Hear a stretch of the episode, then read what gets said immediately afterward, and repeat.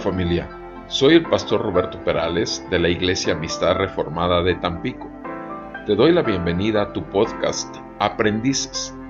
Nuestra meta es apoyarte a entregar la palabra de Dios con fidelidad, claridad, dependencia y en el poder del Espíritu Santo para una mayor efectividad en tu ministerio que el Señor te ha concedido. Quédate con nosotros.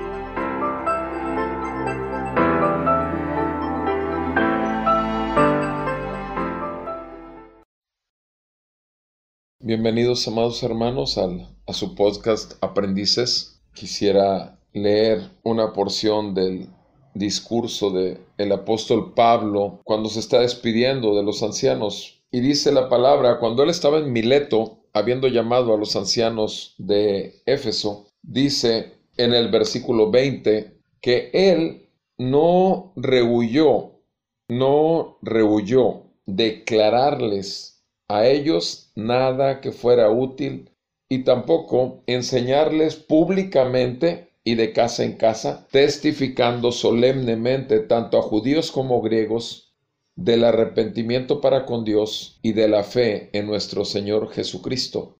Entonces, podemos ver cómo el apóstol Pablo, cuando se está despidiendo y diciendo más adelante que él termina su periodo con ellos en su vida terrenal estando libre de la sangre de todos. ¿Por qué? Porque él no se detuvo de declararles nada que fuera útil, pero dice, testificando tanto a judíos como a griegos del arrepentimiento para con Dios y de la fe en nuestro Señor Jesucristo. Entonces, cuando habla aquí en el versículo 21 que lo que es útil y les está enseñando públicamente, la palabra inmediata que sigue es cómo lo hacía, testificando. Y ahora dice, ¿qué testifica? El arrepentimiento para con Dios y la fe en nuestro Señor Jesucristo. Amado hermano, esto es el Evangelio.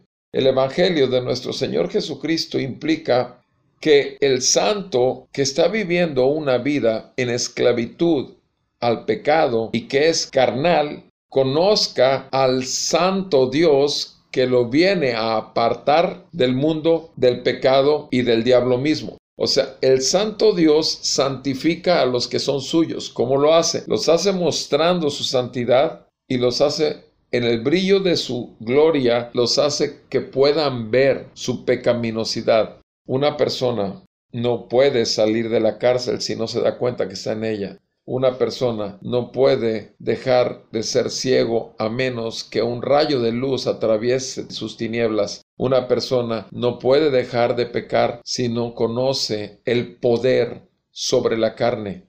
En cada ocasión que nos paramos al frente de un grupo para enseñar una lección bíblica o para dar un mensaje en el púlpito a la iglesia, en cada ocasión Vamos a tener que hablar por fuerza a lo largo del sermón de la santidad de Dios y de nuestra pecaminosidad. Entonces, no necesitamos explícitamente en el pasaje de la Biblia diga evangelio para que nosotros expliquemos el evangelio. Lo único que necesitamos es, como dijo Pablo, no rehuir declararles nada que fuera útil, enseñándoles cómo, testificando solemnemente a todo mundo arrepentimiento para con Dios y fe en el Señor Jesucristo. ¿Qué quiere decir? Que es solo por el Evangelio de nuestro Señor Jesucristo que una persona puede volverse esclavo y siervo por amor. Que solamente por el Evangelio puede dejar de mirar lo que mira el mundo, lo que quiere su carne y lo que quiere el diablo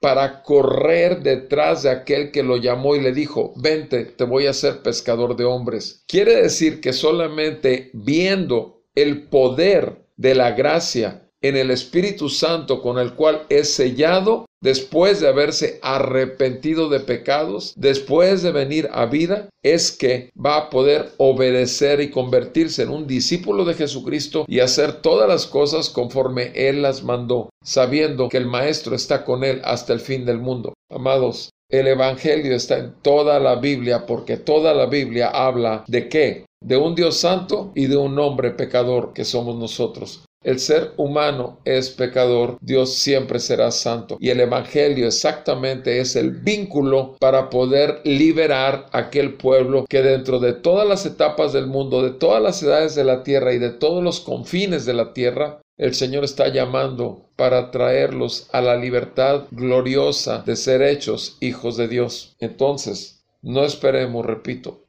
que el texto que vayamos a enseñar o a predicar diga evangelio, porque todas las cartas y todos los libros vamos a encontrar que el mensaje está de una u otra manera, está implícito. Lo que sí nos corresponde es qué es acerca del Evangelio lo que este pasaje está enseñando, qué es aquello con lo cual puedo yo mostrar el brillo de la gloria, de la gracia de nuestro Señor Jesucristo y la oscuridad del corazón del hombre. ¿Dónde está en este pasaje de la Escritura? Toda la escritura es útil para hacer al hombre perfecto, dice 2 Timoteo 3, 16, 17. Ahora, si toda la escritura es útil para hacernos perfectos, como dice ahí, redarguirnos, enseñarnos, instruirnos en justicia, etcétera, etcétera, o sea, ¿cómo entonces toda la escritura va a ser útil? Va a ser por medio del Evangelio. No necesitamos proponernos dar el Evangelio hasta el final de la predicación. Podemos abrir el sermón con el Evangelio. Podemos hablar del Evangelio en cada uno de nuestros puntos del bosquejo bíblico que vayamos a utilizar. Pero obviamente tenemos que rogar al Espíritu de Dios que nos conceda la gracia de poder hacerlo sin torcer tampoco el significado de la escritura, sino sabiendo y reconociendo que toda la palabra de Dios es útil para instruir, para redarguir, para reprender. Toda la escritura. Y si es toda, es toda, amado. Nuestra responsabilidad es ir y hacer discípulos a todas las naciones y bautizarlos en el nombre del Padre, del Hijo y del Espíritu Santo y a enseñarles todo lo que el Señor nos enseñó y Él estará con nosotros hasta el fin del mundo. Esa es la gran comisión. Y esa es la manera de hacerlo, bautizando y haciendo discípulos. ¿Cómo vamos a bautizar a un incrédulo? Solamente después de haberle predicado el Evangelio. ¿Cómo vamos a predicar el Evangelio? Solamente si tú y yo somos verdaderos creyentes, impulsados por el Espíritu de la gracia que hemos recibido para tener la misericordia que Dios tuvo con nosotros, también con todos los demás que nos rodean. Así que, amado hermano, el Evangelio en cada sermón debe de ser predicado, proclamado y obviamente el Espíritu Santo lo aplicará a cada uno de los llamados. Salgan fuera, pueblo mío. E, eso es la iglesia los salidos fuera del mundo, los que han sido sacados del mundo, los que han sido apartados por Dios y nos ha hecho una asamblea de santos. Ciertamente, el que empezó en ti y en mí la buena obra, Él se compromete a perfeccionarla hasta el día de Jesucristo. Y nuestra confianza debe ser en que la palabra de Dios no regresará a Él vacía, sino hará aquello para lo cual ha sido enviada. Y tú y yo somos sus voceros, sus mensajeros, sus siervos por amor.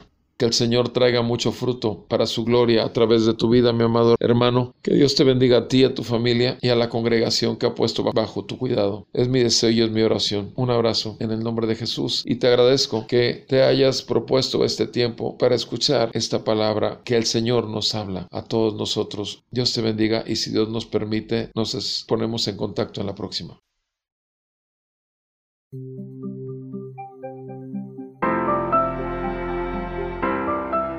Te agradecemos el tiempo que te has tomado para pasar con nosotros el podcast y te damos información de donde puedes encontrar toda la serie en el Facebook www.facebook.com diagonal aprendices el podcast o en www.sermonaudio.com diagonal amistad reformada. Puedes buscarlo como serie aprendices el podcast. Y también en nuestro canal de YouTube de Amistad Reformada de Tampico, ART. Nuevamente, gracias. Si ha sido de utilidad para ti, de bendición, anima a tus amigos, hermanos en la fe. Trata de que seamos bendición y edifiquemos al cuerpo de Cristo juntos. Acuérdate que para eso fuimos llamados. Bendiciones.